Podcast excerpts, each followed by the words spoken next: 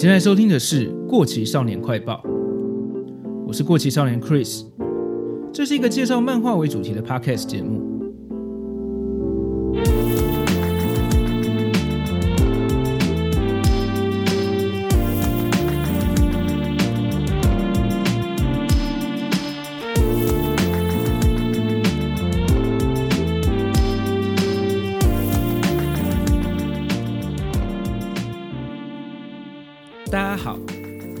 想要跟大家介绍的是来自香港的漫画家陈某的作品。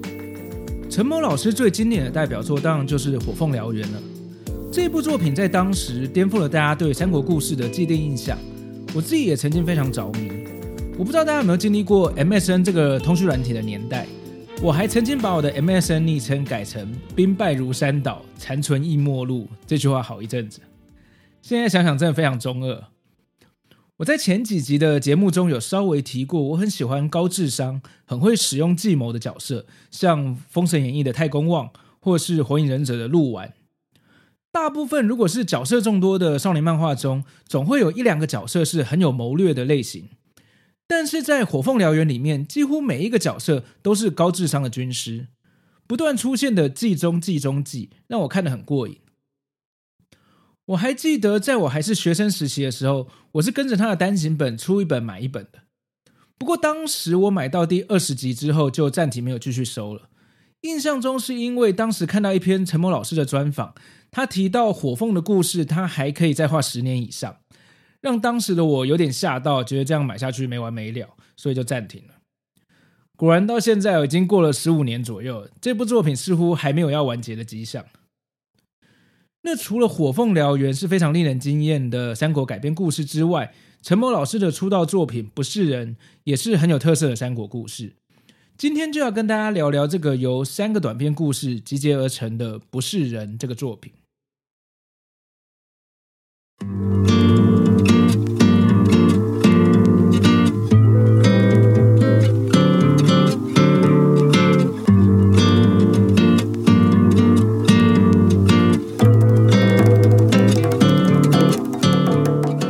九八年出版的《不是人》分为上下两册，里面收录了三个短篇故事，分别是关于吕布的不是人，关于貂蝉的贱妾，还有关于诸葛亮与魏延的最后的栋梁。在这几个短篇中，他用个人独到的角度来描写这些知名三国人物人生中的一小段经历，替这些耳熟能详的角色提出了一些不同面向的评价。那要介绍这部不是人，得要先从陈某是怎么出道的说起。在学生时代就读香港理工大学设计系的陈某，大学毕业后在香港的广告公司任职美术设计，工作了两三年后，终究还是想要创作自己的作品。于是他花了两三个礼拜的时间，画了《不是人》这部短片，投稿到东立的香港分公司。而香港东立的人建议他直接拿去投稿台湾这边的东立漫画新人奖。后来获得了一九九六年的第六届东立漫画新人奖少年组的冠军，顺利的正式出道成为漫画家。那几年东立都有举办漫画新人奖的比赛，我一直都还蛮关注的。而且那时候每一年的得奖作品都会集结成一本单行本出版，我当时也买过其中一届的新人奖作品集。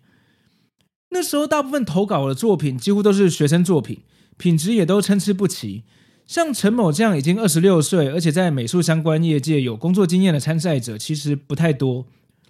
不是人这个短片在这些参赛作品中，除了画技已经有了职业级的水准，因为在故事方面着重于人性的描写，呈现出相当成熟的艺术风格，跳脱了少年漫画的范畴，能一举受到评审的青睐，也实在不太意外。陈某曾经提过，在漫画方面有两个人对他的影响很大。一个是香港的马荣成，另外一位则是台湾的郑问。以经典港漫《风云》为代表作的马荣成，他的画风受到池上辽一的影响，为香港漫画开创了写实的风格。陈某说，他过去只爱画机器人，是看过了马荣成的漫画后才开始画真人的。而台湾的郑问，除了在画面上达到了艺术的境界，他描写历史故事的手法也深深影响到陈某初期的故事创作。陈某曾经说过，郑问的作品打开了他的视野，像《刺客列传》的画面跟说故事的方式都让他非常的震撼，感觉很真，而且有血有肉。相较于后来《火凤燎原》这样更具有商业气息跟少年漫画风格的创作，《不是人》这三篇短篇作品的确有一点郑问的艺术风格。陈某在两千年左右的几篇访谈中提过，他在读书时期非常喜欢看艺术电影，从中吸收了很多经验，受到了不少影响。所以他是以一个电影导演的角度去创作《不是人》的。当中你可能会看到王家卫的东邪西毒的影子。某方面，《不是人》很着重在人性的描写。陈某借由他最喜欢的三国时代、最熟悉的人物来探讨人性。这是大部分都是武侠题材的香港漫画中不曾出现过的。那接下来我就介绍一下这三个短片分别探讨了什么样的人性故事。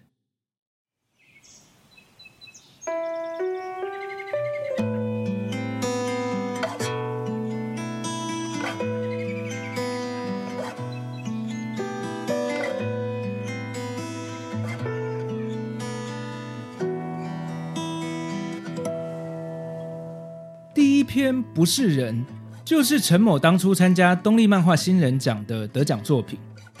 这一篇讲的是吕布，是在吕布杀了养父丁原，投奔董卓的路途上，被一群觊觎掌心的人追杀。吕布一边和一大群人厮杀，一边自白说道：自己从小就吃不饱穿不暖。他向自己发过誓，不论用什么样的手段，一定要出人头地。半个月前，机会来了。承蒙董卓大人的关照，我将得到梦寐以求的职位，即使这是要用义父的头来交换。接着几页画面呈现了一场大战，以一挡百的吕布解决了众人。然后画面一转，来到了吕布再次的卖父求荣，拿着剑朝向董卓，正要下杀手。董卓求饶说：“我待你不薄吧？你可要记得我是你义父啊！”吕布回答说：“别忘了，丁原才是我的义父。”在陈某的作品中，有一种特别的表现手法，就是有时候会出现满版的黑底白字的画面，配上几句对白，描述当下的情境或是他提出的想法，来去引发读者去思考。而在这篇不是人的最后，他写道：“我喜欢看有些人做错了事却矢口否认，不惜编织各种借口来推卸责任。”为借口加上不同的理论，或者披上仁义道德的外衣，结果是他理直气壮，而你却成为理亏的人。我认识不少这种人，但我欣赏他们。然后翻到下一页，最后一句是：毕竟他们比你我更聪明。这就是陈某在《不是人》中对吕布做的翻案。我自己认为，陈某在他人生的这个时间点有这样的创作，也很有可能是他经历了几年办公室职场的感触，也说不定。另外，前面有提过，这个短片相较于故事的情节，更着重于人性的描写跟批判。一般来说，吕布的刻板印象就是个有勇无谋的武将，但从这篇不是人的角度，吕布不仅是个聪明人，更是个为了出人头地，不在乎忠义道德的人。他认为能在这个乱世中留下名号的英雄，绝对不可能智力低下。这样的观念在《火凤燎原》里面更是被发挥得淋漓尽致。《火凤》里面的吕布也是被描写得非常精彩，有兴趣的话也可以看一下。第二篇关于貂蝉的贱妾，是在讲吕布被曹操活捉之后，同时一起被抓住也被关起来的貂蝉，让曹营的官兵将领对他的美色趋之若鹜。为了目睹貂蝉一面，大家不惜撒下重金贿赂守门的官员。关羽认为自古红颜就是祸水，貂蝉这种误人之物落到曹操手上，天下必将大乱。于是来到监牢，考虑要把貂蝉杀掉。而貂蝉为求一死，甚至故意激怒关羽，说愿意成为关羽的女人，意图让关羽一气之下把自己杀掉。在这个故事中，他是真正的爱上了吕布，所以吕布被制裁后，他也不想活了。这篇故事的背景跟一般我们所知道设定一样，貂蝉是王允为了让董卓跟吕布反目所用来设下美人计的政治工具。在正史《三国志》里面，其实是没有貂蝉这个人物的。这些故事都是后续的野史跟民间戏曲所创作出来的。而关于貂蝉与关羽的故事，其实有两个版本，一个是关公月下斩貂蝉，就是关羽认为貂蝉是红颜祸水，落在曹操上会祸国殃民，所以把他斩了。另一个版本则是关公月下试貂蝉，讲的是关羽念在貂蝉其实是为了国家大局，牺牲自己的名节来离间董卓、吕布两人。于是偷偷的释放貂蝉，送他到尼姑庵削发为尼。不论是哪一个版本，在现在这个时代看起来，你不觉得都很讽刺吗？貂蝉被杀了，大家称赞关羽不被女色迷惑；貂蝉被释放了，大家称赞关羽有恻隐之心。讽刺的不是故事的内容，而是几百年来大家津津乐道的戏曲故事中，不论是怎么样的改编。女人的命运总是被掌握在男人手中了。不难想象，几百年来这些故事创作者的思想中，女性的地位有多低下。陈某在后记中提到，在这篇故事中，他不想试图改变貂蝉在历史中的形象，他只是同情在大时代中，女人被当作一种货物，跟金钱和宝物一样被送出的无助跟无奈。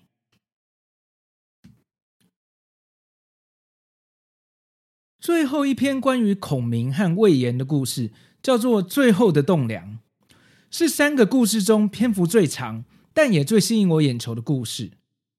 故事的大纲是：当年孔明还没有成名的时候，曾经想要毛遂自荐投靠刘表，但是当时在面试的场合，却被轻视这些文人的武将魏延所瞧不起，两人结下了心结。当时孔明并没有获得录用，而不得志。被老将军黄忠提点说：“想要出人头地的话，你需要的是名声。”画面一转，来到了孔明与黄月英成亲的那个晚上。孔明坦诚和他结婚是为了他的仕途跟名声。搭配着快转的画面，孔明自白说道：“在专门讲求出身、门第和阶级的社会，我纵然有天大的才能。”没有名声，又如何能实现我的理想？对，这就是最快的捷径。很快的，我就成为了一人之下、万人之上的军师。过没有多久，刘备收留了来投靠的魏延，孔明和魏延又再次碰面了。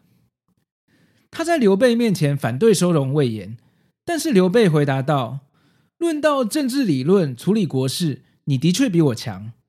不过说到相人之术，”我比你高出更多，于是这两个不合的人才都在刘备麾下共事。后续就有蛮长的篇幅来描述这两个人，或者是说这两派政治势力互相的较劲。蜀汉在刘备死后的掌权者就是诸葛孔明嘛。剧情最后虽然孔明已经死了，但魏延仍然被孔明的派系势力以叛变的名义遭到处死。这个故事有意思的地方在于，大部分的改编作品总是给诸葛孔明一个很完美的军师形象，但是在这个短片中，他给了孔明更有人性的设定。除了为了出人头地，为了谋求名声和黄月英结婚，在政治用人方面也表现出一种没有气量的感觉。以孔明的聪明才智，他当然知道他对魏延的打压和冷冻很有可能造成魏延叛变。但是在这部作品中，从孔明的私心来看，魏延是不是真的有要叛变，其实对他来说并不重要。重要的是，为了让他偏爱的大将姜维掌控军权，指控魏延叛变这件事情对他来说很重要。最后，陈某用了两句话来替这个故事收尾：“知人善任，先帝帐下，魏延成栋梁；义才贬能，孔明军中。”文长成废将，我个人还蛮喜欢这个故事的。总是有着足智多谋形象的孔明，加入了这样的私心，让他更有了人性的一个面相，真的是非常有趣的创作角度。